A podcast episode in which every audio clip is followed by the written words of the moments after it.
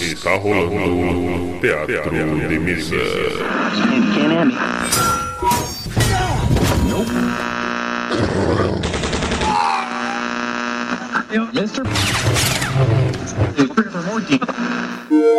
Bem-vindos.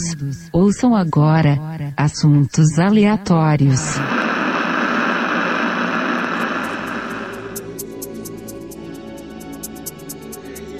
Muito bem, muito bem. Aqui é Manuel Demen e. Is a kind of magic. Hello, my friends. It's me, Frango. E isso não é magia, é tecnologia.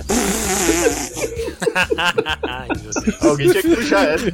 É, você adiantou um pouquinho minha apresentação, então. Aqui é o Edson Tremere e qualquer tecnologia suficientemente avançada e indistinguível da magia.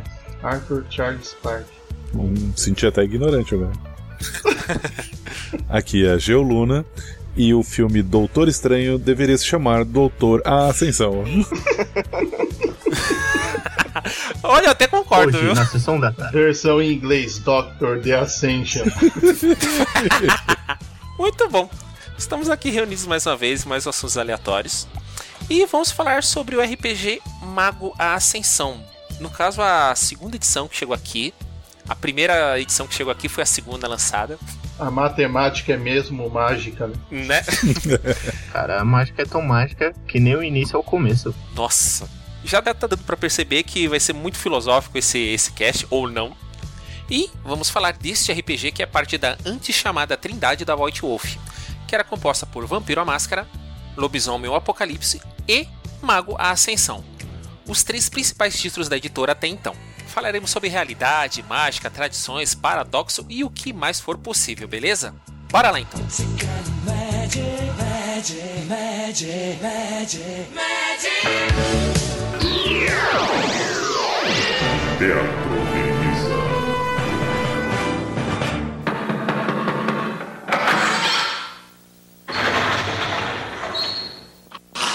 Senta que lá vem a história.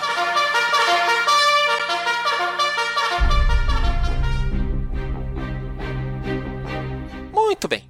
Em meados da década de 90, seguindo o mundo das trevas da White Wolf, ela tinha começado com o Vampiro à Máscara, tá? No caso que tratava muito do horror pessoal, né? Era muito focado em cada personagem.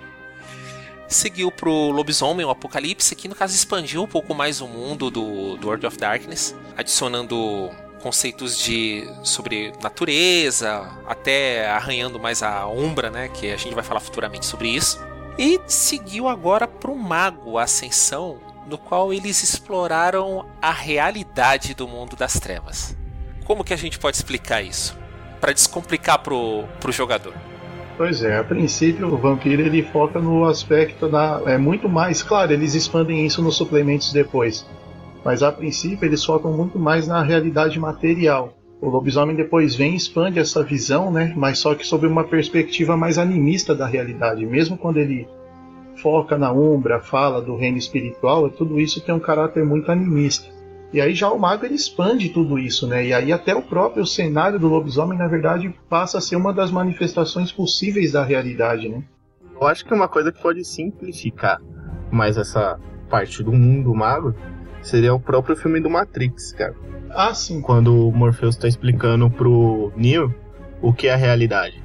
Que ele fala, a realidade é aquilo que você acredita que está acontecendo. Para você conseguir fazer as coisas aqui nesse mundo, você precisa primeiro desprender a sua mente do que é real para você conseguir fazer as coisas surreais, ter poderes, essas coisas. Entendeu? Aí eu acho que o mago ele se prende nisso. Eu acho que foi uma grande inspiração até mesmo pro filme do Matrix, o mago Ascensão. Mas a ideia é essa mesmo, né? Eu penso assim que o, o mago ele é, não lida com uma criatura sobrenatural aí, né? No senso. Então você joga com lobisomem, vampiro, aparições tal, e nesse não, você joga com um humano normal. Mas aí, ironicamente, é um dos mais poderosos assim do mundo das trevas são os magos, né?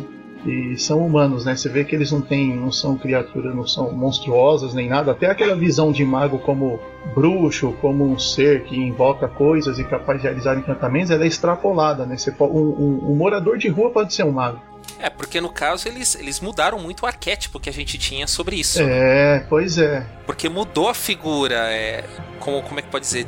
Meio que modernizou e É, pois é, e a gente vai mais falou. pra frente aí tocar nessa parte sobre a metafísica da, da, da mágica, né, no, no mundo das trevas. Então, putz, isso foi Jesus. o que, que transformou a visão, assim, é, da magia no mundo do RPG, né? Eu acho que, não vou falar que talvez fosse o pioneiro, porque tem muitos RPGs aí, mas que eu me lembro até então era muito famoso aquele sistema de magia, assim, mais D&D, né? Uma coisa mais é, ritualística, com fórmulas mágicas e tal. Sabe, lembra do Ars Arcana, no máximo, assim, que era um pouco mais livre? Hum, então, é, eu ia até citar do. Não era o Ars o- Mágica? Ars Mágica, perdão. Ah, tá. É, então, o mago, ele, na verdade, ele é uma expansão, né? Não uma expansão como no sentido de continuação, mas o mago ele foi trazido pe- pelos idealizadores do jogo lá, mas ele teve muita inspiração no Ars Mágica, né? Porém, mesmo o Ars Mágica, embora ele te dá aí uma certa liberdade em criar magias e tal, com um sistema de formas e caminhos lá, que o Trevas até depois acho que se inspirou, copiou mesmo, não sei. Uhum. Sim! Inclusive a, a ordem de Hermes, né, no, no Mago Ascensão, ela é a, a caricatura mesmo do Ars Mágica, né? São aqueles magos que ainda acreditam na ritualística, na metodologia. É, no caso é aquele mago Harry que a Potter. gente mais conhece, né? É, Harry Potter. Tem livro, o cara É. tem que estudar, tem que ter um foco, varia mágica, qualquer coisa. Exato. É o que, é o que tá mais inserido na, na cultura. Diferente do mago do mago Ascensão, né? Que ele te- até faz a mágica que é a verdadeira, tanto que até com K. Uhum. Exato. Então eu penso assim, pra gente se situar no, no que o mago é, eu acho que é legal falar sobre o significado. E isso é tá no próprio livro, né? Muito mais na crença, né? E não necessariamente no, no cenário, na criatura. Quando você joga, por exemplo, vampiro, você já vem com uma concepção, embora ali vampiro ele tem todo um cenário, uma, um pano de fundo por trás, mas você já tem uma concepção do vampiro. E o mago muda tudo isso. O significado de mago, segundo o próprio livro, é crença, né? É você acreditar em algo tão profundamente que essa crença pode mudar a realidade ao seu redor. Então é uma premissa simples, né? Da qual, se um, por exemplo, um mendigo, né? Um morador de rua, ele tiver uma crença forte o suficiente, é, ele não precisa nem ter estudado com ninguém. Não precisa ter um professor nem nada. De repente ele por algum motivo ele desperta uma vontade iluminada que é capaz de mudar a realidade dele. Assim, realmente, o mago traz isso. Ele é uma explosão do significado de relação com a realidade. Isso é incrível porque ele, ele traz essa coisa da- do. fa- é, tem muita pesquisa nisso.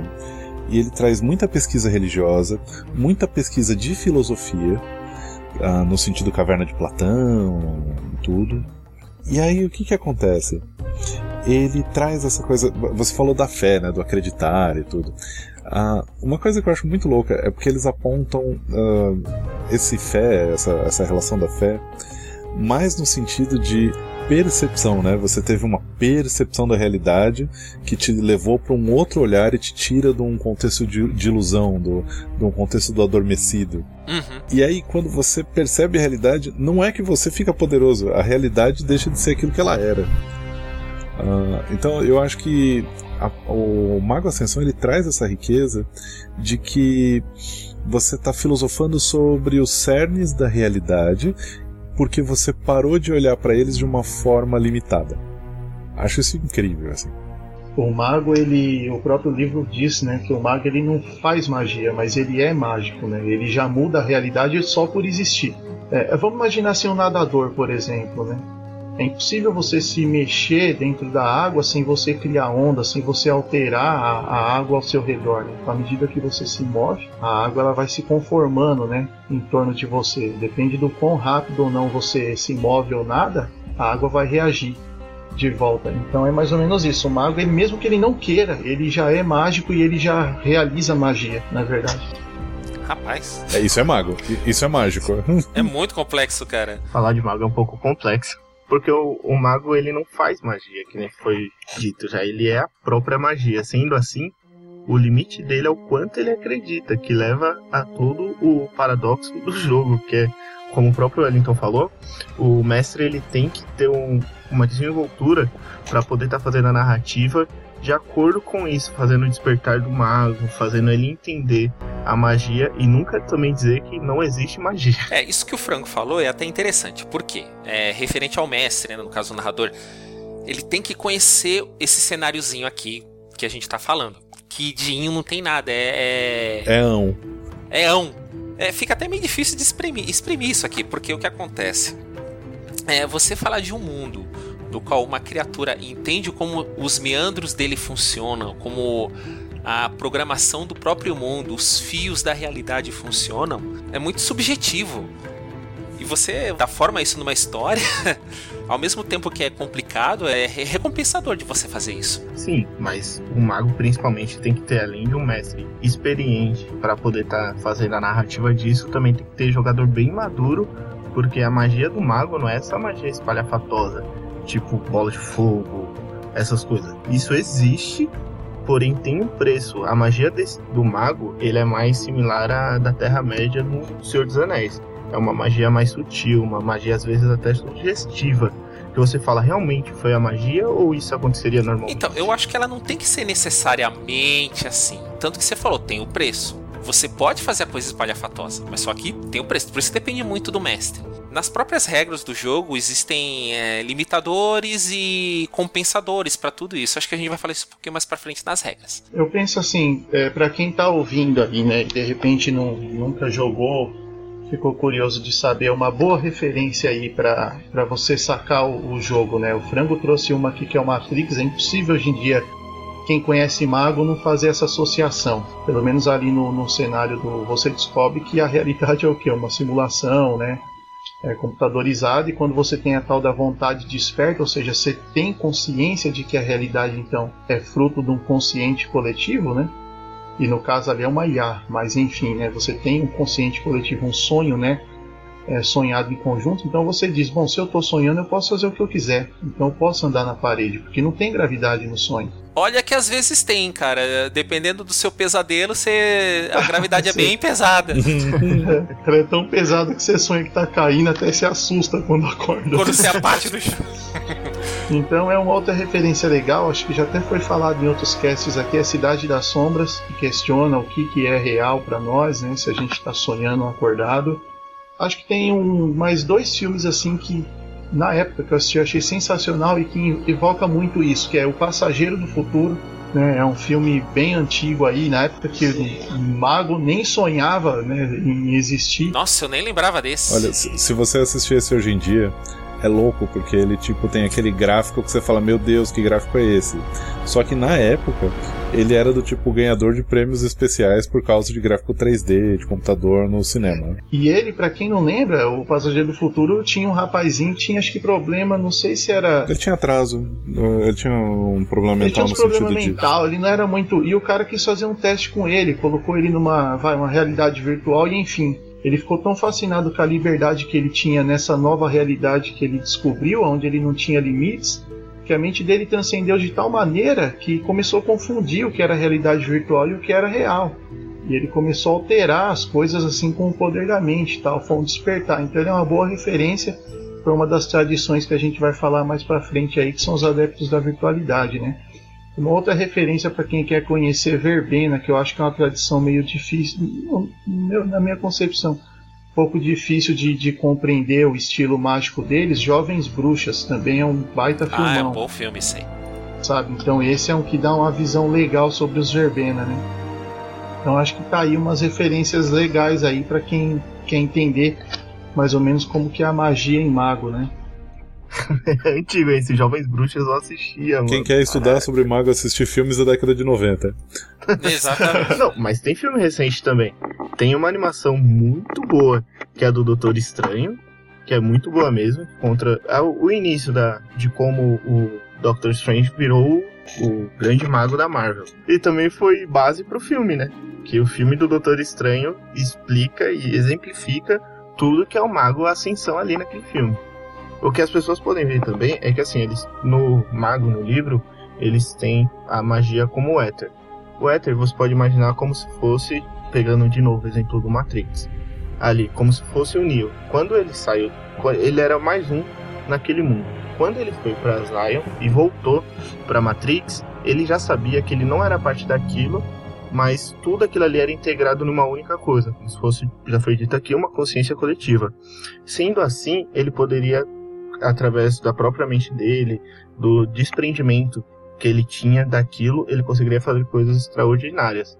Então era como se ele fosse um com o local, que isso é até mostrado mais ainda no terceiro filme, que o próprio Dr. Smith começa a transformar todo mundo nele. Doutor Smith? Dr. Smith, caralho. O agente Smith. Ah, tá. O agente Smith começa a transformar todo mundo nele. Aquilo ali é como se tudo já fosse ele. Sendo assim, tudo aquilo ali já era o éter e ele poderia manipular tudo aquilo. Que é o que o próprio Neo faz no final do filme. Que ele consegue ter todos os poderes ali porque a mente dele já se desprendeu de tal forma que ele consegue fazer coisas incríveis. É, e realmente isso aí era só o começo.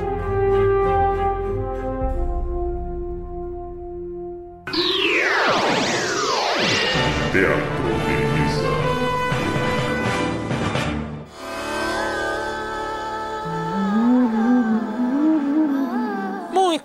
Seguindo o nosso bate-papo aqui, após essa breve introdução sobre alguns conceitos do, do mago, vamos falar agora sobre o personagem principal deste RPG, né, que é o mago em si. Né? Sim, sim. Bom, o que, que é o mago, né? Vamos falar então, assim, a gente mencionou assim um pouco sobre a, o conceito de magia, vamos falar do protagonista mesmo em si, que é o mago, né? Se você pegar a mais ou menos a cosmologia do, do, do mago, você tinha no princípio, você tinha os puros, né? Os puros são seres que criaram não só o universo, mas todas as realidades possíveis de existir. E o mago é um cara que despertou dentro dele um fragmento desse puro.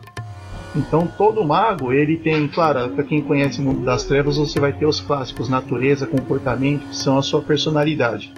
O mago ele tem uma característica lá que ela é muito mais de interpretação do que realmente de mecânica de jogo, chamada essência. Essa essência é um fragmento do eu primordial, aqueles seres que criaram as realidades possíveis, né? E o, o, o mago é um ser então de, de espírito, natureza dupla, né? Ele tem um espírito desperto, ou seja, ele tem sua própria alma, mas também dentro dele ele despertou um ser primordial que controla e cria o universo. Mas isso no caso do livro é meio que explicado a, a origem dos dos puros, né? No- ou só simplesmente é mencionado. Existiram e É, menciona, não, não dá muito detalhe, mas menciona que antes do. do, do... O L, Oi? eu posso tomar como, voltando aí pra ficar mais fácil, o Matrix de novo, Sim, como se esses Unos fosse o arquiteto e os despertos seriam todos aqueles que saíram da Matrix. É, para fazer uma analogia, mais ou menos, eu sei que nem tudo vai encaixar, né? Mas seria isso. Sim, não, só pra ficar mais fácil, porque é uma coisa muito lúdica, eu acho, muito não tangível para as pessoas. Se você pensar que a realidade, se você desmontar tudo, o átomo, até mesmo a força nuclear forte e fraca que conecta os átomos e a gravidade, se você desmontar tudo e se jogar numa força primordial, é isso que foi criado pelos puros lá no início, né? Daí surgiu todas as coisas. E aí esses puros se fragmentaram, viraram muitos, né? E à medida que o, a realidade foi se transformando, dentro dela, seres dentro dessa realidade foram despertando fragmento desses puros dentro de si. Então o jogo ele dá basicamente quatro tipos de essência dos puros, né? Que é o dinâmico, padrão, primordial e investigador, né? Então o dinâmico é um tipo de avatar que eles chamam de avatar, o eu desperto, né? O espírito desperto. O mago ele é um ser iluminado que ele conversa consigo mesmo espiritualmente, né? Ele tem como se fosse um mentor espiritual que é ele, mas ao mesmo tempo um fragmento dos puros, que guia ele nesse caminho para a ascensão, para a iluminação. Alguém, alguém lembra do Cavaleiro de Ouro Virgem sendo treinado por ele mesmo? Ele era a reencarnação de Buda. E, e ele foi treinado por ele mesmo. E o antecessor conversa com ele. Ele consegue conversar com eu mesmo, com ele lá, de- o eu interior dele, uma, vamos dizer assim, uma espécie de consciência divina, que é anterior e maior, porque ela abarca tudo que ele já viveu.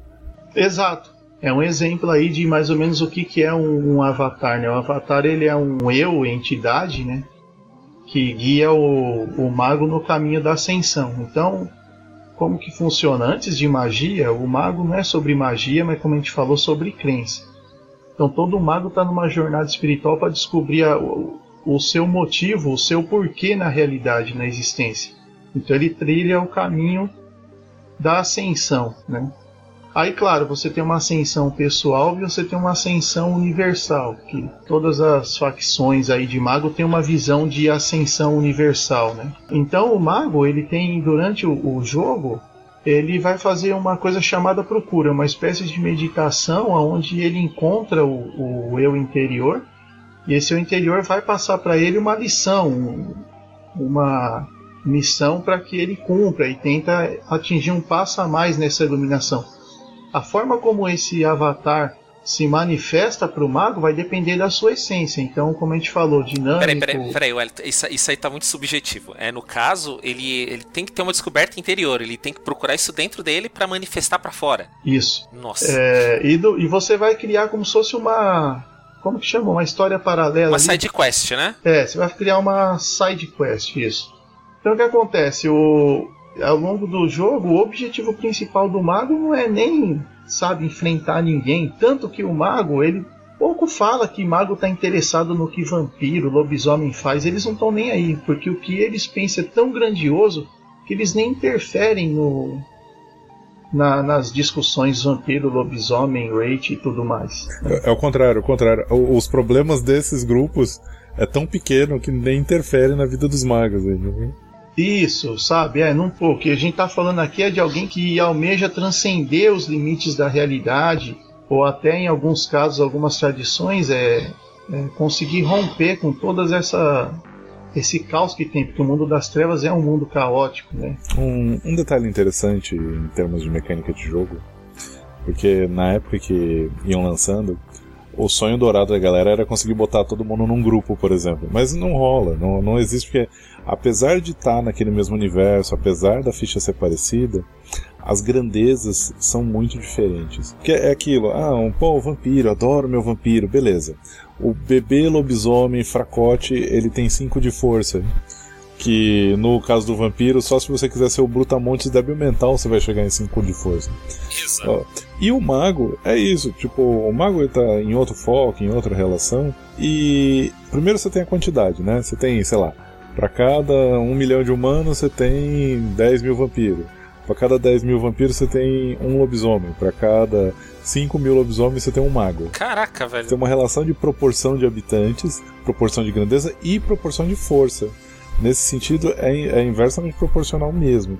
Então, os magos, eles têm. As relações dele mexem com essa. Do tipo, ah, sei lá, o vampiro. Por, por que o vampiro ia ser uma questão? Porque em termos de, de escala de poder, é, não, é um, não é um enfrentamento, não é um combate. Ele, sei lá, eu, eu diria que se fosse para lidar com algum tipo de questão dos outros universos, um mago estaria interessado em buscar as raízes de um antediluviano para descobrir a Wyrm por trás disso, para ver se ele conseguia desdobrar um nó primordial para desatar todo o resto. É tipo, você vai tentar ver a origem de um problema, vai, Pra tentar ter uma noção pra resolver outro problema um pouco maior. É que nem você vê o 2 mais 2 pra tentar entender como funciona uma raiz quadrada. Sim, acho que se você conseguir fazer a conta do 2 mais 2, aquela equação lá na frente que vira, se você corrige, sei lá, um, vamos dizer assim, um desequilíbrio que está no 2 mais 2, o que vai ser aquela equação lá na frente vai ser muito melhor. Então acho que um, um mago ele vai acabar olhando para essa raiz. Só que é isso, essa raiz é aquela viagem a lá Doutor Estranho. Atravessar realidades, atravessar, ver as, as raízes da estrutura que você pode lidar. Essa gana de poder do mago também pode ser o próprio o fim deles e o próprio começo, né? Porque como o Wellington falou aí, o... ninguém sabe quem foram os primordiais. Ninguém sabe o que acarretou, o que causou tudo. Só que o mago, ele às vezes pode procurar tanto isso que, quem sabe, sei lá, lá na frente, alguns magos, um de cada casta, ou até mesmo um único que consiga dominar tudo, faça um grande acontecimento lá, apague tudo e reinicie. Aí vira aquele fenômeno de bootstrap. O início é o começo, o começo é o fim, e aí vai indo, né? Aquele círculo sem fim. Nossa. É interessante porque isso já toca um pouco nos antagonistas, né? Você comentou aí, por exemplo, os puros, né? Como você consegue resgatar isso, né? Como foi tudo. Então a forma como você tenta chegar a essa ascensão, a esse um retorno a esse estado de iluminação, vai definir o tipo de facção que você pertence, né? Então, a grosso modo, seguindo a linha White Wolf, né, que tem facções tal, no mago você vai ter não necessariamente facções, mas quatro grupos, né? Que são as tradições, né, a tecnocracia, os nefand e os desauridos, né?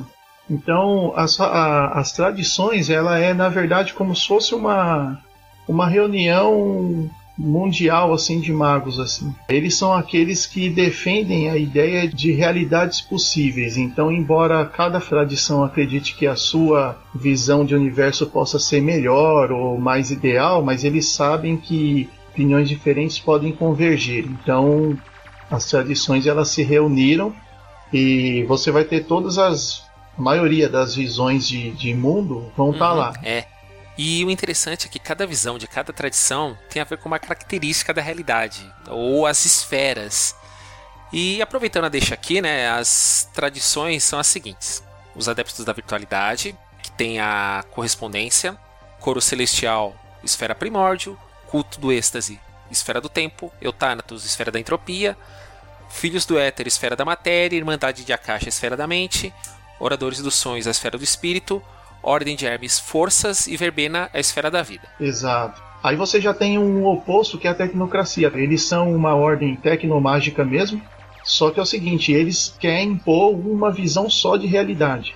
Então o que acontece? Uma magia de telepatia, vai, você pode querer falar à distância com as pessoas. Hoje a gente tem um celular. Uhum.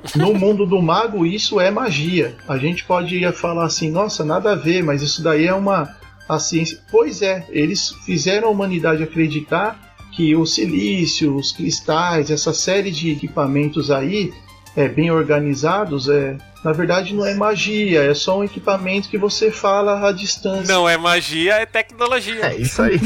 Então, quer dizer, eles impuseram, né, a, na realidade, uma visão tecnicista, sabe, da magia. Só que eles começaram a lutar para expurgar as outras visões. Então, é, eles tentam impor essa visão. A tecnocracia é contra todos os demais. Eles querem impor uma forma só de realidade. Aí você tem um terceiro grupo que são os Nefand. Os Nefand é o lado ruim do mago. São aqueles que descobriram tudo isso que tecnocracia e tradição descobriu. Só que, como acontece com os dançarinos né, da espiral negra no lobisomem, eles querem levar o universo a vai como se fosse uma espécie de nirvana. Eles acham que destruir tudo e levar o universo inteiro àquele estado primordial seria a ascensão. Então os Nefand faz acordo com as piores forças né, que tem na, ocultas né, no mundo das trevas para poder levar o universo para um fim. É, então eles são os mais odiados de todos, tanto que se tem um grupo que, que é comum os demais se unir contra, são os Nefand, né? Se tem um antagonista perigoso assim e que ameaça tanto o universo, é, são esses caras, a ponto de tecnocracia, tradição, qualquer um se juntar contra eles. Pra variar a fórmula da White Wolf, né? É. Tem os principais, tem os que se perderam, tem os antagonistas e tem os perdidos. E aí você tem uma quarta, só que não é bem facção, porque na verdade é um grupo assim que eles têm uma ideia em comum, mas eles não se reúnem, que são os desauridos. Eu, Ah tá, mas e o que diferencia os desauridos dos magos que estávamos falando até agora? os desauridos são magos assim que a visão, o despertar da realidade enlouqueceu os caras. Eles pensam assim, bom, se tudo que eu penso é real, então cada um pode ter sua realidade, né? E eu nunca vou estar errado. O pior de tudo é que a maioria deles costumam ser muito poderosos. Né? Faz todo sentido, porque eles. O que acontece? Nesse lance de loucura, né? Esse lance de que qualquer, qualquer coisa que eu pensar tá valendo, na verdade eles assumiram um paradigma absolutamente livre. É, entende? Então assim, mas aí o, por exemplo, as tradições já vê isso como uma versão extremada, porque as tradições também acreditam que cada um tem seu caminho, mas que a realidade, de certa maneira, ela tem de ser consensual. Embora cada um tenha sua visão de mundo, sua crença, todos estão vivendo no mesmo mundo. Então não dá para eu acreditar que não existe realidade, o outro acreditar que existe e como fica Entende? Então, assim, você acima da, da crença pessoal, você tem uma realidade consensual. E os desauridos, eles são ameaça para a própria realidade consensual. Cara, isso é muito legal, porque isso é basicamente um debate sobre o que significa uma vivência ética. É muito louco, porque é, o que você acabou de falar é um resumo sobre o que é ético e o que não é ético. É, interessante. A ética é o bolsão que existe entre eu e o outro. A ética é isso. A gente acha que a ética tá na gente. Não, a ética é o que tá entre. Porque quando eu não tenho ética, eu atropelo você. Não, vamos dizer então que o Desaurido seria um cara sem ética. Tecnocracia também. É o antiético. ai, ai. Bom, mas, mas voltando aqui. De antagonista só temos esses mesmo? Ou tem mais alguma outra coisa? Os principais antagonistas são esses, mas falando de seres, né? De outros seres. Mas um maior inimigo é ele mesmo. Por quê? Porque tem uma coisa no mago chamada Ubris, né? É a Ubris, né? Que seria o, como se fosse orgulho, né? É, o orgulho. Bom, se a realidade responde à minha vontade, se o que eu penso é real, então nunca vou estar errado. É mais ou menos o. Talvez seja esse o caminho que os desauridos podem ter tomado aí. Então você começa a alterar a realidade. Vamos dar um exemplo bem. muito fácil de captar, que é o que? Ah, putz, hoje eu tô com calor e eu tenho poder para fazer chover. Eu estalo o dedo e chove. Só que de repente um, um dia de chuva para mim pode ser a ruína de um cara que tá plantando lá. Você entende? Então. É, tem a ver com aquela. aquele exemplo de reverberação de ondas que você disse, né?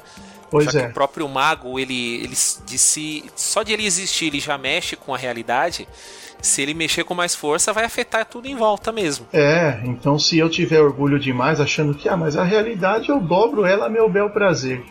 Eu posso começar a fazer isso de forma tão indiscriminada, sempre pensando em mim, sempre pensando que nada tá errado e que de repente eu começo a alterar, mexer no equilíbrio disso tudo.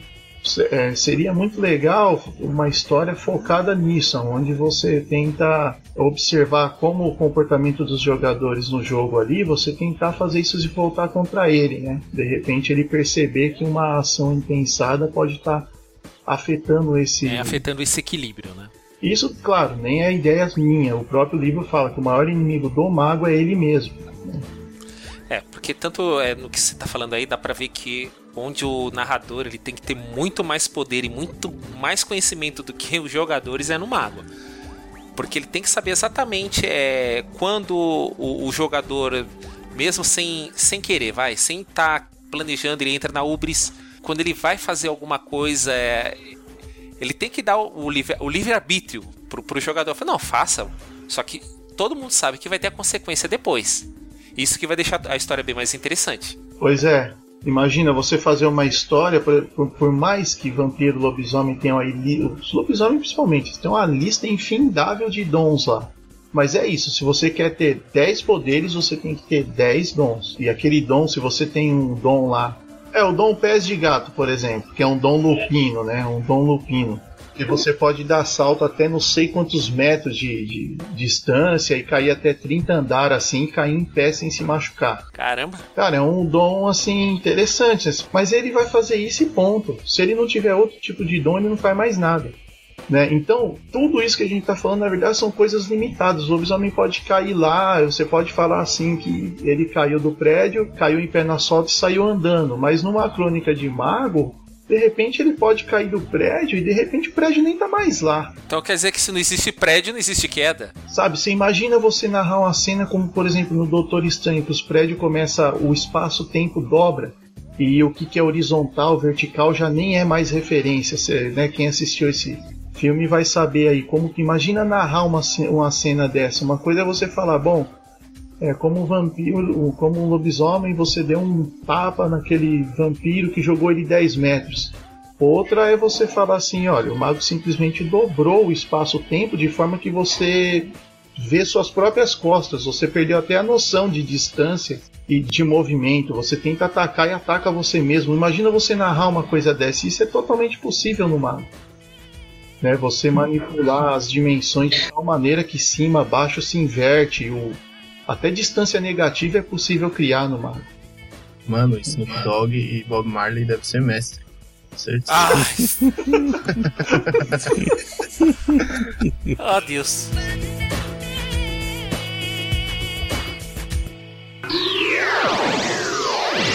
Teatro de mesa.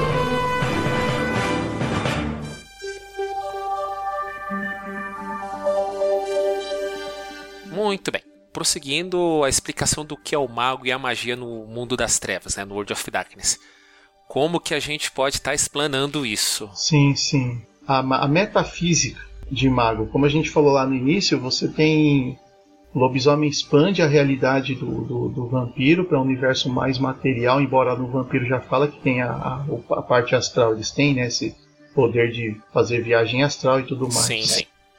É uma forma muito limitada, não expande muito. O lobisomem expande isso, cria a umbra, e o mago ele dá uma visão mais metafísica para isso, porque o, o lobisomem ele explica tudo isso através de mitos. Então você tem a Wyrm, a Waver, a Wild, né?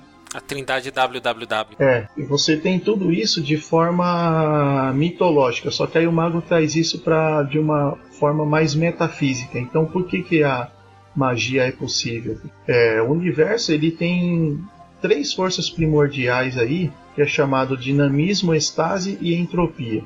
Você tem a, o dinamismo seria o barro mesmo, na sua forma pura, água, lama. Então ele é criação pura. Com barro você pode fazer qualquer coisa. Porém, se você pegar todo esse barro e dar uma forma nele, fazer um vaso, você não tem mais nada, você tem um vaso.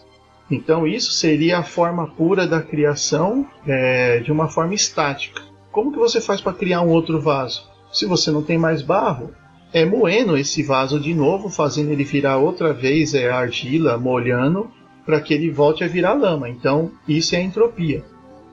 Então tudo no universo gira em torno dessa trindade metafísica, que é dinamismo, estase e entropia. Ah, e o interessante é que se você pegar o lobisomem, o Wild, a Weaver e a Wyrm é mais ou menos esses três princípios, né? Porque a Wild, ela é como se fosse a criação, né? É a natureza em si, é a vida. A Weaver é a estagnação, né? Como se fosse a estabilidade, né? Fica parado. E a Wyrm, né? No caso, o princípio básico dela é a destruição, né? Que é a entropia. É, é, bem interessante isso, como dá para perceber as duas visões, né, de pontos de vista diferentes, é, falando da praticamente a mesma coisa. É, é legal isso. Então o mago, como quando ele desperta o avatar dele, o, esse fragmento dos puros, ele passa a ser esse agente dessa, meta, dessa trindade metafísica. Então por isso que ele é importante, né? Porque a tecnocracia, se ela realmente conseguir congelar a realidade num tipo só de existência, você não dá espaço para que nada mais novo surja. Então é por isso que eles falam que a, a ordem estabelecida extremada da tecnocracia é ruim. É, porque no caso não tem desenvoltura, não tem movimento. Porque para ter evolução tem que ter algum tipo de eu não diria perturbação, tem que ter algum tipo de, de força movendo para a coisa ir para frente, não adianta ficar parado. Exato. Por exemplo, fisicamente falando, né, do ponto de vista físico, quando que um corpo humano ele atinge o equilíbrio, qualquer corpo vivo, na verdade, atinge o equilíbrio físico na morte. Você não tem mais troca, né, biológica, né, de Mecânica química, hormônios, alimentação, excreção. É, você não tem essas trocas hormonais, químicas e tal. Tudo se estabiliza e para de. não tem mais movimento. Então o corpo, o que, que ele faz com o tempo? Deteriora. Ele conserva aquela energia e vai deteriorando.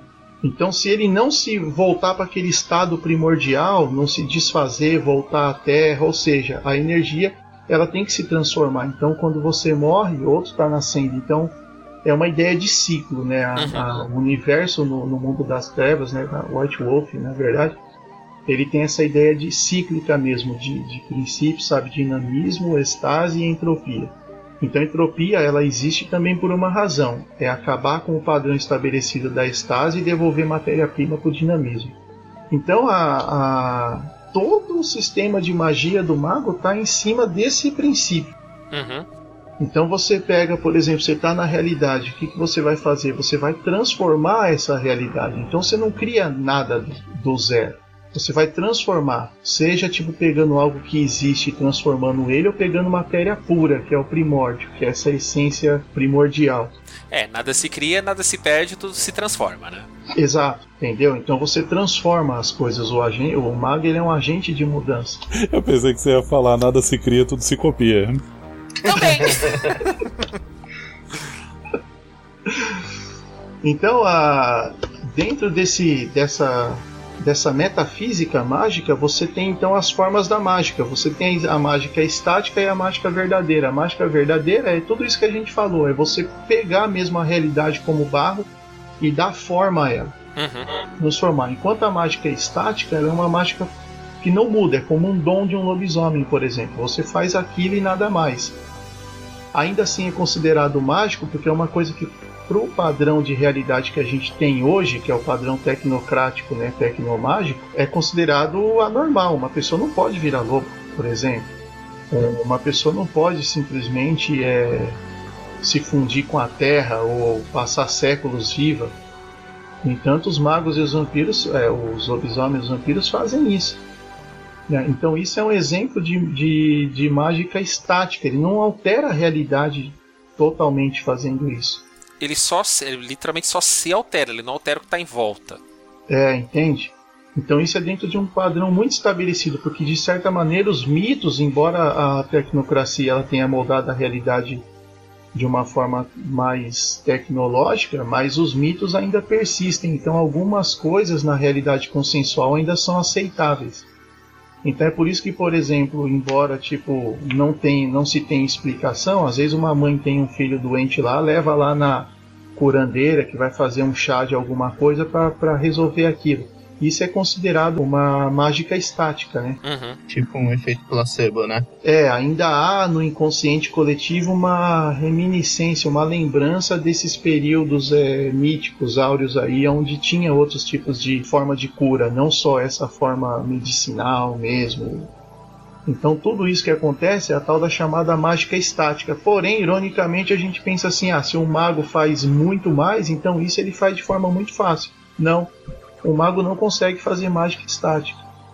Então, se, por exemplo, como ele despertou e descobriu que ele consegue moldar a realidade com a sua força de vontade, ele não consegue, por exemplo, se um amigo tiver doente, ele fazer, sei lá, um chá de, sei lá, de hortelã com verbena, com não sei o que lá, para curar essa pessoa. Ela não vai curar, porque ele sabe que, na verdade, aquilo não existe.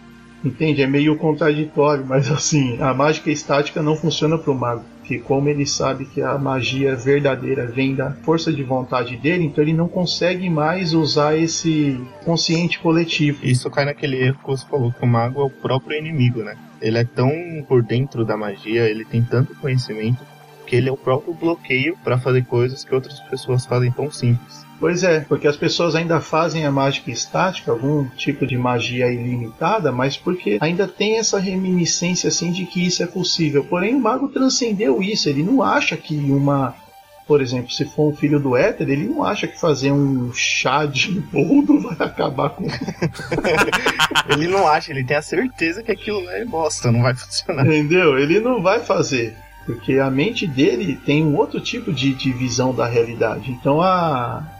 Ironicamente, a mágica estática não funciona, mas a verdadeira é sim. Tá, mas por que, que uma funciona e outra não pro mago? Porque a mágica estática ela depende dos paradigmas. Você tem uma coisa chamada realidade consensual, né? Que é a realidade que, bom, embora eu acredite que eu posso voar, mas o mundo inteiro acredita que não. O único meio de voar é pegando um avião, uma asa delta, sei lá.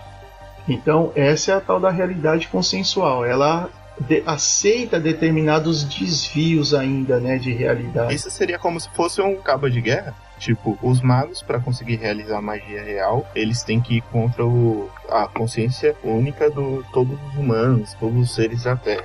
E, no caso, para os humanos fazerem as magias voluntárias, eles têm que ir contra a consciência dos próprios magos que não acreditam naquilo. Seria como se fosse a inversão, né? É, não necessariamente. O, o ser humano, por ele estar tá na realidade consensual, ele está adormecido nessa realidade, então ele não. Ele já faz parte, na verdade, do inconsciente coletivo sem saber. Então ele não necessariamente vai precisar superar a vontade de um mago. Porque a vontade dele, enquanto coletivo, é muito mais forte.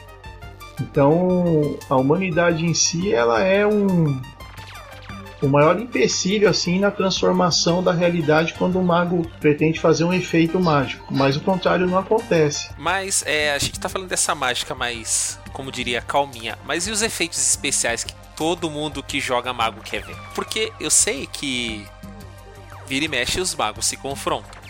isso em qualquer história, porque é, geralmente quem quer jogar o RPG, ele não quer fazer. Geralmente, eu não tô dizendo que não, não acha que não queira fazer. Fazer aquela busca espiritual, não sei o que. Todo mundo quer uma aventura. Tipo, eu Ah, assisti não, o é. Doutor Estranho. Mano, eu quero fazer igual.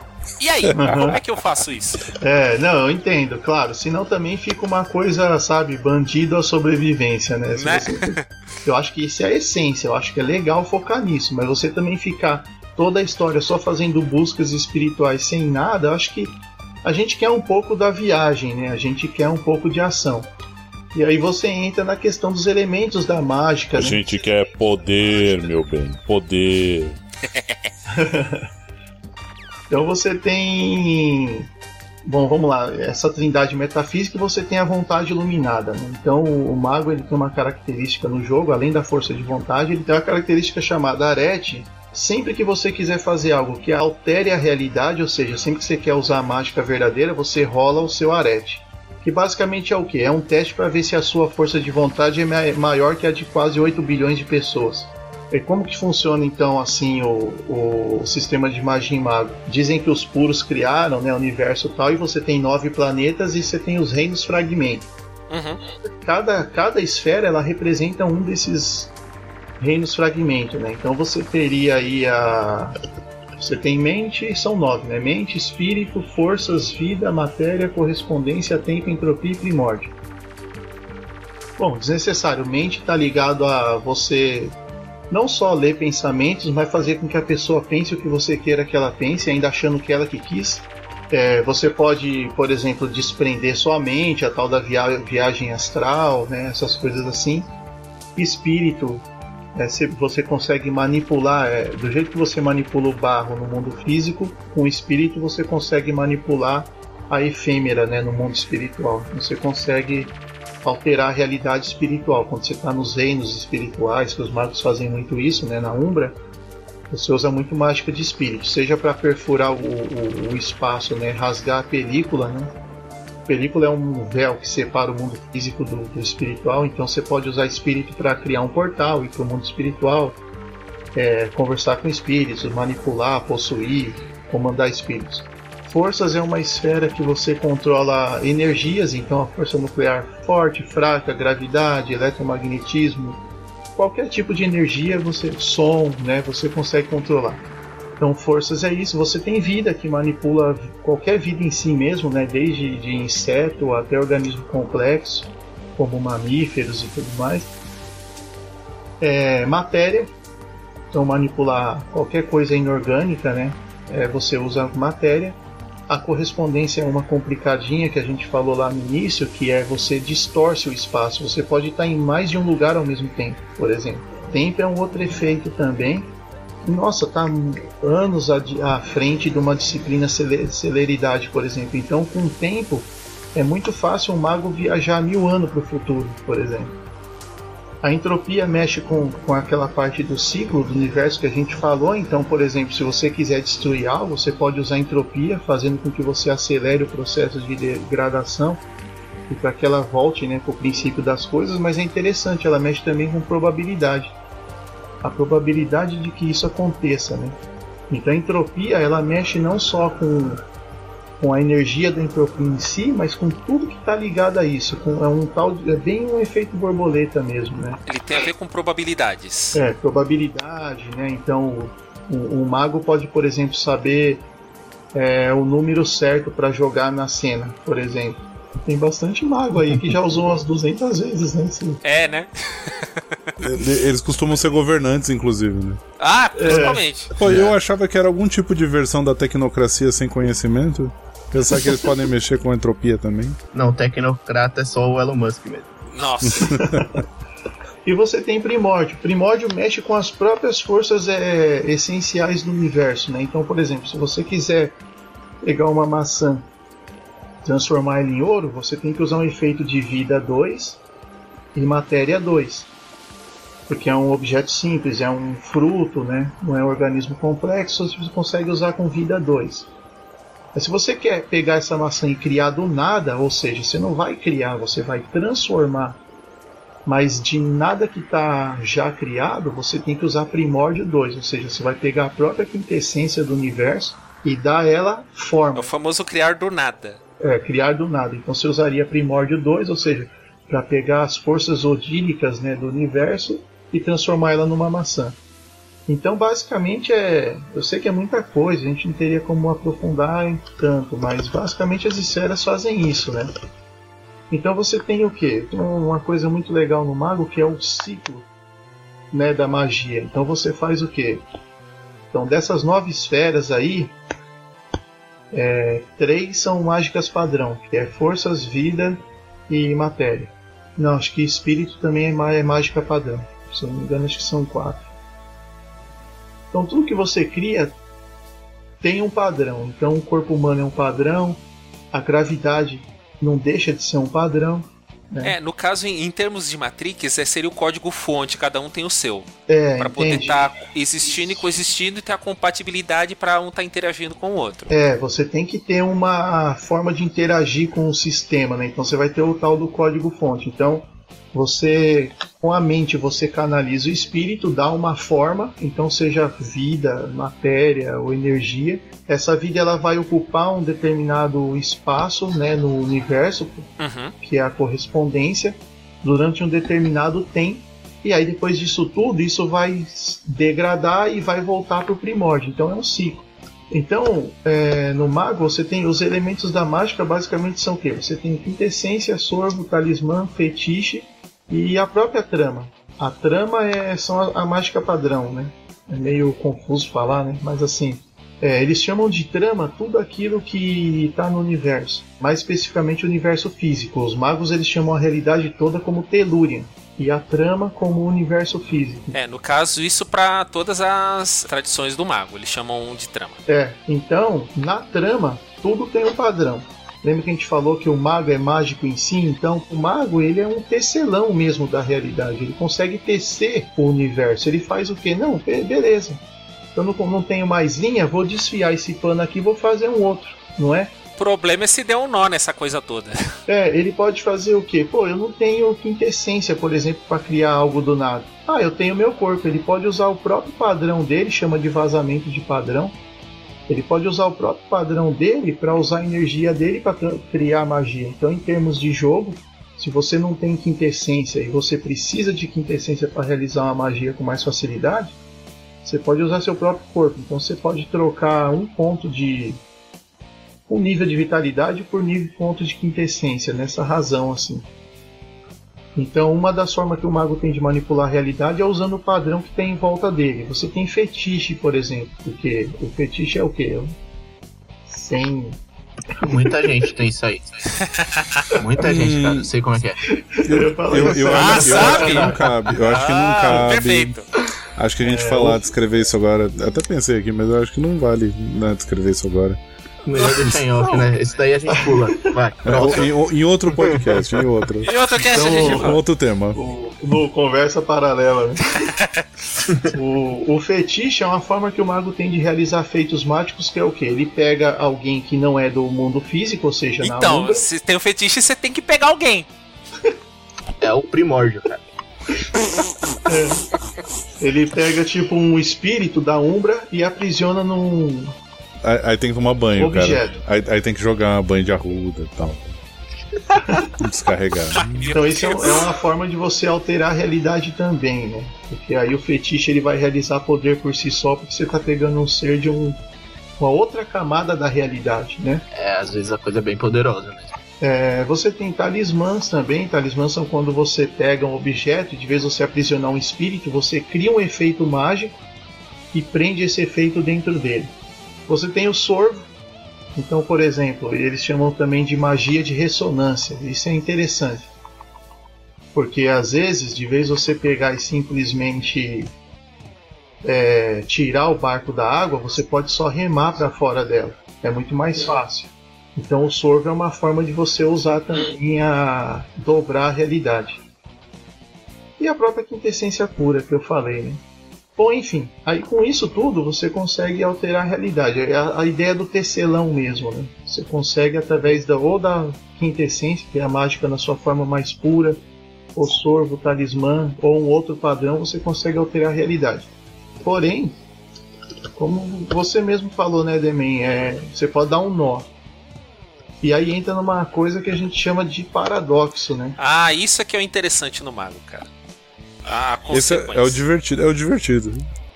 É a hora que o mestre se diverte. E isso eu achei uma coisa, tá aí uma outra coisa também que porque ao mesmo tempo que a gente diz que o mago então não tem limite nenhum, ele tem vários, porque por causa do paradoxo é por isso que o mago ele não pode simplesmente fazer o que faz uma joia do infinito. Teoricamente ele poderia.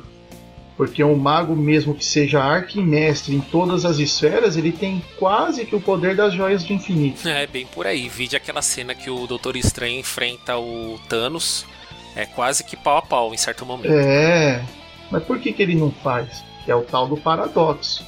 Um quer que exista a realidade, o outro quer que não exista. Então tem que ter uma realidade consensual no meio disso. Um mais um é dois ou é três? Bom, a maioria diz que é dois, então não dá para ser três. Para você dizer que é três, vai ter um choque de lógica aí, vai ter um, um choque de realidades. Então essa é a, uma das maiores limitações do mago, né? O mago, qual que é a limitação dele? É a própria crença, que é o arete, é o seu conhecimento e as esferas, o quanto ele conhece desses aspectos da realidade, né? Fora isso, qual outra limitação? A realidade consensual. Toda vez que ele tentar fazer algo que vai contra o princípio da realidade, se ele tiver sucesso no teste de arete, aquilo acontece como ele quer. Se ele falhar, é o lance do, da água, né? O próprio livro tem esse exemplo, né? um mestre ensinando um aluno através de um balde d'água. Ele pega e começa a mexer o dedo e começa a fazer círculo na água, desenhar padrão de ondas na água. Ele fala: Eu posso fazer isso, só que essas ondas vão bater no balde e vão voltar. Mas ao longo do tempo, assim que eu parar de mexer na água, as ondas vão se estabilizar e ela vai ficar serena novamente. Só que se eu der um tapa na água, eu consigo fazer com que ela fique muito mais tempo chacoalhando dentro do balde, mas eu não posso prever aonde esses respingos vão parar. Então é mais ou menos isso. Se você tenta criar algo muito bom, por exemplo, é muito mais fácil se eu quero soltar um relâmpago no, no, num personagem. Então, de vez você pegar e soltar um relâmpago, você pode coincidentemente fazer com que um fio do, do, do de energia se desprenda e caia sobre a pessoa. Então, é muito difícil a realidade consensual, conscientemente mesmo, quem está passando ali, é, testemunhar aquilo, aquilo e falar que você fez uma coisa impossível. Não, o cabo arrebentou, coitado do cara, né? O cara morreu, coitado que arrebentou um cabo. Agora, se você quiser simplesmente lançar um relâmpago e fritar o cara, tudo bem também, mas você tem que saber, é o que a gente falou lá no início, da ubris, né, da consequência. Você pode fazer isso de acordo com a sua vontade, mas qual consequência isso pode trazer? Mas se você falhar, a realidade vai contra-atacar. Então isso no jogo é chamado de paradoxo. Cada vez que você falha num teste de magia, você vai acumulando pontos de paradoxo. Peraí, mas, é, mas a magia acontece ou ela não acontece? Você falou falhar num teste de magia. Ela não acontece. Não, mas é possível mesmo assim acontecer e você ter paradoxo. Se for uma coisa realmente vulgar. Muito estapafúrdia? É, entende? Se for algo muito vulgar, eu posso, por exemplo, fazer um. criar um ponto num, num, a ideia do tecido. Você pode fazer um bordado, fazer uma flor ali. Mas se você puxar as linhas demais, vai ficar retorcido, vai dar um nó, vai dar para perceber que tem algo estranho com o tecido. Então a magia vulgar, que no mago eles chamam, você tem basicamente a, a gente falou da magia estática, né, que é aquela que é mais aceitável com a realidade consensual. Então ela não gera paradoxo, mas ela é muito limitada. Por isso que você usou o exemplo do relâmpago, magia estática.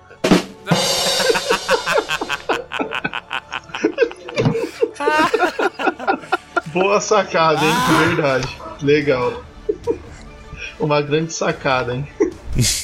Então, assim, você tem a magia estática e a magia verdadeira, você tem uma magia coincidente, que ela é mágica verdadeira, mas ela acontece de um jeito que ela altera a realidade sem que seja um choque de crenças, né, no consciente coletivo. Em vez de dar um relâmpago, eu faço um cabo de um poste arrebentar e eletrocutar o cabo. Ah, perfeito. Então, no caso aí, tudo é coincidente. E aí você tem o vulgar, que é quando você realmente chacoalha a realidade. Por exemplo, quando o Neil segura o helicóptero lá. Ele não segura. É, ele segura o cabo E aí a Trinity dá um tiro, rebenta o cabo, ele puxa ela, o que mesmo assim, humanamente falando, foi um feito, que ele conseguiu no beiral travar o pé ali e levantar ela, né? E o helicóptero bateu no prédio, que foi uma coisa tão absurda que você vê que até a, a realidade ali na, na programação dá um bug, né? Você vê que o prédio faz uma onda, como se fosse distorce tudo. Ou quando ele distorce o corredor, quando ele deleta o Smith, né? No final do primeiro filme. Sim, dá aquela alargada. Assim né? que ele estoura o Smith, assim, você vê que o espaço em volta dele até distorce. Aquele é um bug. É, até no, nos filmes seguintes, quando ele vai voar, distorce tudo. É, entende? Então a, a forma mais fácil de entender o paradoxo através do, da referência que a gente deu de filme seria o, um bug na programação. Mas é legal que o paradoxo ele se manifesta de várias formas, né? Ele não é uma força consciente, mas ele realmente é quase um. parece um ser, assim, é como se fosse um agente da realidade que ficasse caçando aqueles que é, ultrapassa demais os limites, né? Como que ela te contra-ataca? Você falou que ele pode fazer o que quer, só que aí você fala, ah, pode usar uma magia consensual, blá blá blá. Mas aí o que acontece com, quando o, o, o paradoxo pega o mago? Então, você tem formas de manifestação do paradoxo. Toda vez que você faz uma magia, você tem sucesso, aquilo acontece e tudo bem.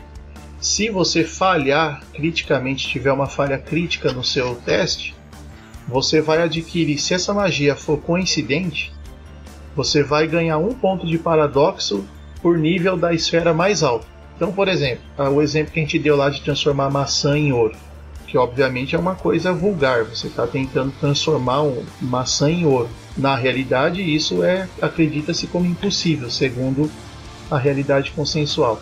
Você vai usar um efeito de vida 2 e matéria 2. Então, nesse caso, o nível mais alto é o próprio 2.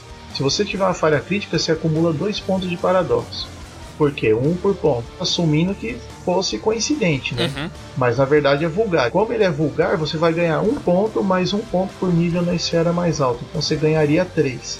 Se você vai transformar essa maçã em ouro na frente de um adormecido ou qualquer pessoa mesmo não desperta, que é pior ainda. Que aí é conhecido como vulgar com testemunha. Além de você ter a realidade consensual em si, a realidade consensual já nega isso, você tem um ser consciente que faz parte dessa realidade também testemunhando aquilo com a incredulidade dele. Aí o efeito é dobrado. Você vai ter dois pontos só pela magia ser vulgar. Vezes dois por ter uma testemunha. É, e você vai ter ainda mais dois pontos por nível na esfera. Então essa Nossa. maçã que era três pontos, agora já vai ser seis. Nossa. Fora que uma magia vulgar, ela já vai te dar um ponto no mínimo de, de paradoxo, tendo sucesso ou não. Então, mesmo que você tenha sucesso, se for vulgar, ela já vai te dar um ponto de paradoxo no mínimo. Beleza, mas aí o que acontece com esses pontos de paradoxo todo? É isso que eu quero saber. É, aí você tem tipo assim, uma roda no mago chamada de quintessência e paradoxo. Como os pontos de sangue do vampiro, por exemplo. Então toda vez que você acumula paradoxo, você preenche um pontinho lá. As reações do paradoxo né, são falhas, reação física, reinos, espíritos, descrença e o próprio silêncio. A descrença ela reage dessa forma que a gente acabou de comentar aí, que é o que? Sempre que tem uma testemunha, ela gera paradoxo. É só isso, em termos de mecânica não muda mais além disso. Toda vez que você acumula paradoxo, o que, que acontece? Lembra o lance da água? Por que, que é muito melhor você só fazer uma onda ao invés de dar um tapa? Se você parar de mexer, ela se restabelece muito mais rápido.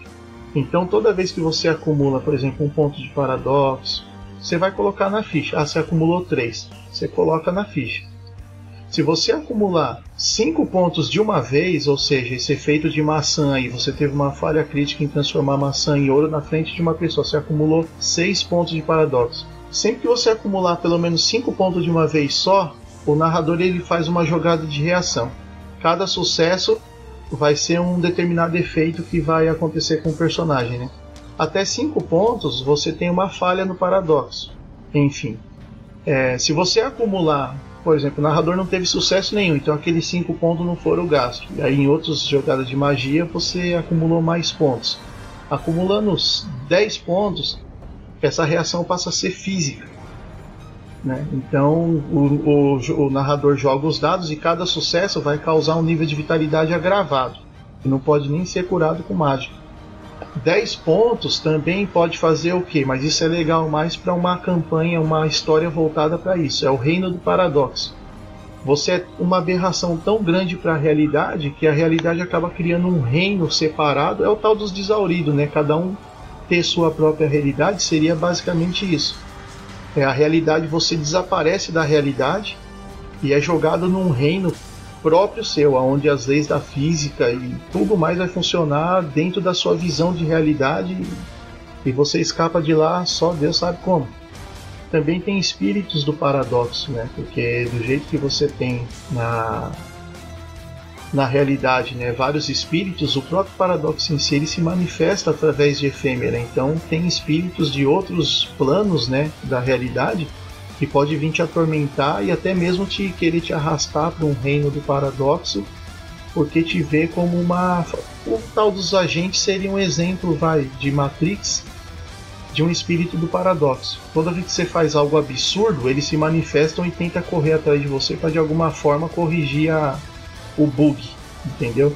E você tem o que é mais recomendado para jogar solo, que é o que? Quando o jogador acumulou tanto paradoxo que ele cai no silêncio, que é uma espécie de loucura mental. E aí esse silêncio pode se manifestar através de duende, ele começa a ver coisas que, de tanto ele querer mexer na realidade, ele começa a ver coisas que não existem, ou pior, coisa que existe ele não vê. Então ele começa a enlouquecer e viver meio que uma realidade paralela ao mesmo tempo com a realidade material mas ele não sabe exatamente o que é. E aí ele tem que muitas vezes usar a sua própria força de vontade para desacreditar naquilo.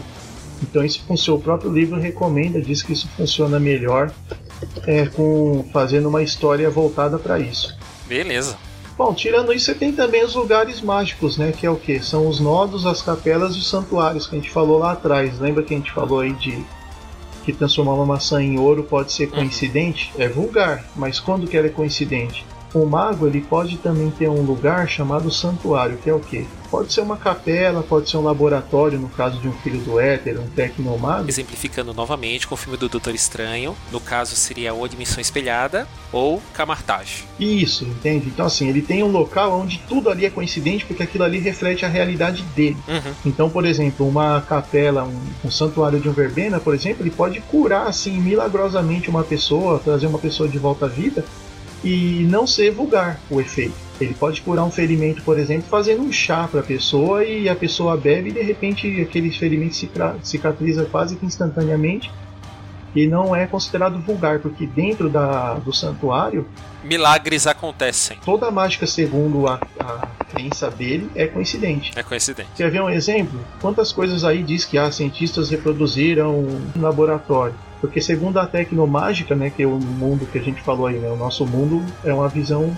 é, técnica, né? Então a mágica que a gente tem hoje, que é tecnológica, ela aceita como possível isso. O teleporte quântico eu já li artigos sobre isso, né? E isso acontece sempre dentro do quê? De laboratório. De laboratórios. Porque lá tem uma série de, de. Quando você tem respaldo, né? Não, mas lógico que é possível. Ele usou um equipamento de não sei o que lá, tal laser e tal. É, ele vai dar uma explicação com, com que tem a realidade consensual para todos que vai fazer sentido, embora a pessoa, tipo, pô, eu não entendo, mas faz é, sentido. Ela vai falar assim, nossa, não tem como fazer. Lógico, não tem, porque aqui a gente não tem os aparelhos adequados, mas lá no laboratório eles conseguiram, sabe? Hum. Então, o santuário é isso, é um local onde ele reflete a sua realidade e tudo lá é coincidente. Alguém me explica é... como funciona de verdade um computador ou um celular? Então, olha só, não é magia isso? Não é magia, é tecnologia. ah, meu Deus. Né? Então, na verdade, a, o que, que acontece? A gente apenas foi durante séculos condicionado a ter uma visão tecnológica para aceitar que isso é possível. Mas se você pensar bem, é um punhado de cristal, matéria, né, junto lá que conduz eletricidade e faz tudo isso. Isso é magia, mas a gente já não vê mais como magia, porque faz parte da realidade consensual. Né? Olha, eu sei, eu sei que é uma referência meio besta, mas acabou de. Eu lembrei agora. O filme do Thor fala bastante de, de, desse tipo de relação de que a realidade dele lá não vê diferença nenhuma entre magia e ciência. Exato, é verdade. Lá a magia praticamente é a ciência deles, né? Eu acho que é no 1 que eles falam isso, ou no 2? É no 2 que eles precisam levar namorada do Thor pra lá. A Jane Foster. Ah, é verdade, é verdade. Não, legal. Eu sei que é uma coisa bem mais assim, é, heróica, né? Super heróica, aliás, mas é isso. A realidade deles lá vê isso como natural. E você tem os nodos, né? A gente comentou aí sobre o mundo material. Lembra que a gente comentou que você tem uma película que separa o mundo material do mundo espiritual, enfim. Mas em alguns pontos essa película ela é mais fraca. Então a Terra ela tem alguns lugares no mundo aonde o contato da, da, do mundo com realidades paralelas, superpostas aí é mais forte. Esses lugares são de especial importância para os magos, magos eles né? chamam de nodos, é lugar onde a concentração de quintessência é maior. E normalmente eles costumam usar os nodos para construir capela, né? Então, por exemplo, sei lá, Stonehenge, vai. Vamos dar um exemplo aí é um lugar conhecido aí por ser muito místico. Tem muita magia oculta por trás disso. Tem um certo glamour, né, por trás disso tudo. Perfeito. Caramba, mano, esse negócio desdobra demais o mago, cara. É, de, de é... um simples RPG, o tanto de assunto que a gente consegue desenvolver para isso. Pior que é. Não é à toa que a segunda edição mexeu com a cabeça de muita gente, cara. É ainda que todo mundo mais gosta desse tanto de ramificações que a gente pode fazer com isso aí. É, e a gente nem mencionou sobre estilos mágicos, né? Você vê é. que tem é. tanta coisa, então, por exemplo, a gente deu alguns exemplos, mas você tem várias tradições. Né? Você tem a Irmandade Akasha, que a gente falou, Verbena, Ordem de Hermes. Mas você tem ainda os Adeptos da Virtualidade, que é muito fácil por causa do próprio Matrix, já é um exemplo. Mas você tem ainda o, as tradições perdidas lá, né? O Solificate. Os Alibatim. Os, os, brasileiros. Oi? Tem o, a tradição brasileira, idiocracia chama. Ai, meu Deus!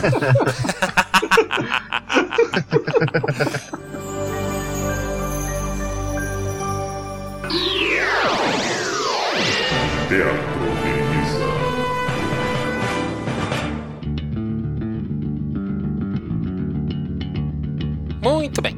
Depois de tanta coisa que conversamos sobre o RPG Mago aqui e muito mais do que o nosso amigo Wellington tão prestativamente passou pra gente sobre o RPG, o que, que a gente pode estar tá passando de recomendação, referência para quem tá afim de ficar mais aclimatado em jogar esse RPG tão complexo e tão bom que é o, que é o Mago Ascensão?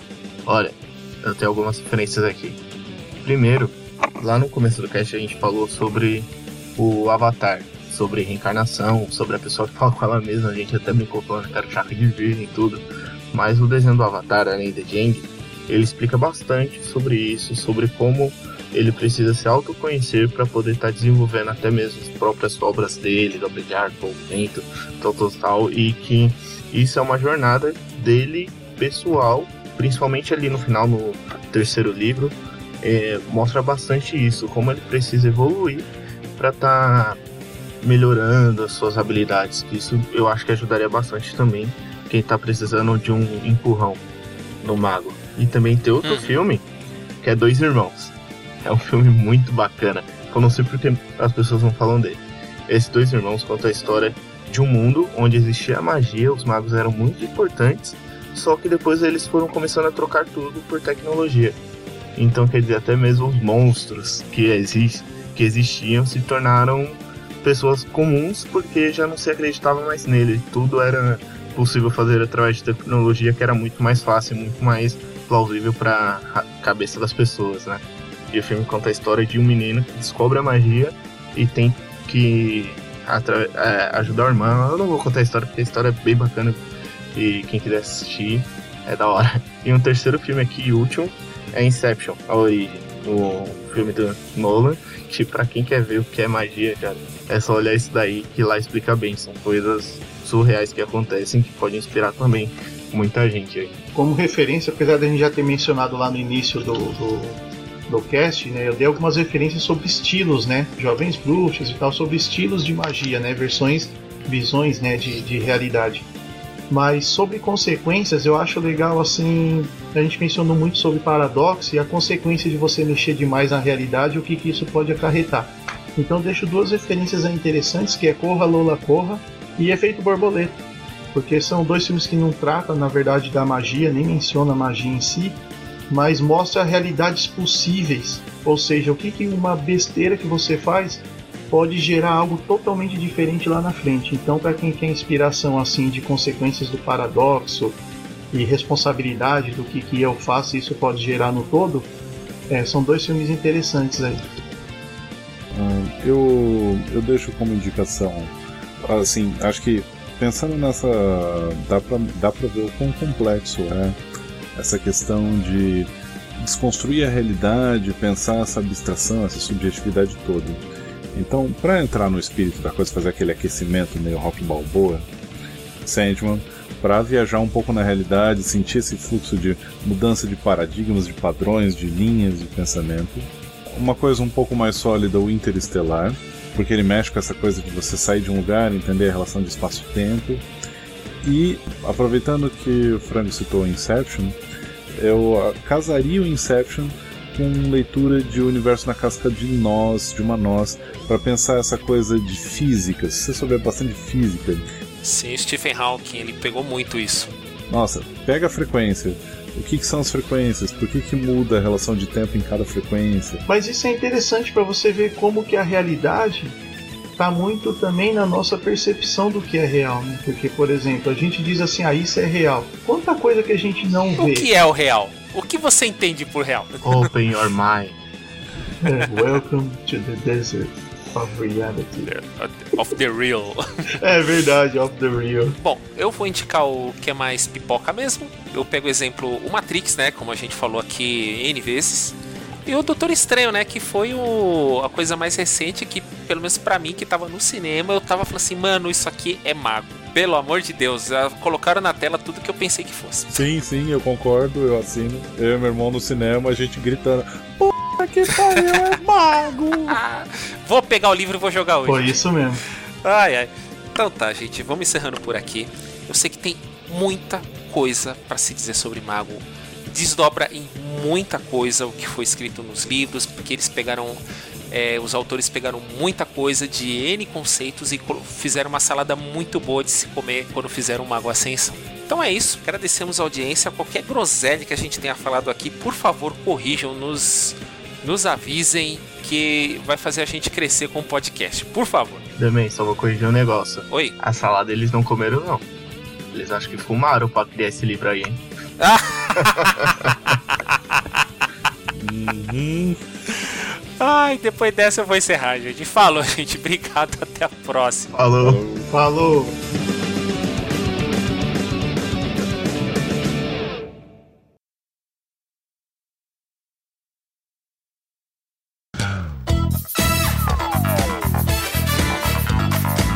Tem uma característica, eu gosto de falar arete, mas o certo é arete, né? Arete? É. Não, fala arete, cara. Arete fica muito chato. É, fica bem. Não. Eu não gosto. Eu falo arete. É, arete eu acho mais legal. Então, parece, assim. Parece nome de banda da Bahia. arete. Quanto eu ganho com você. Arete. Love, love, love com você. Ai, meu Deus.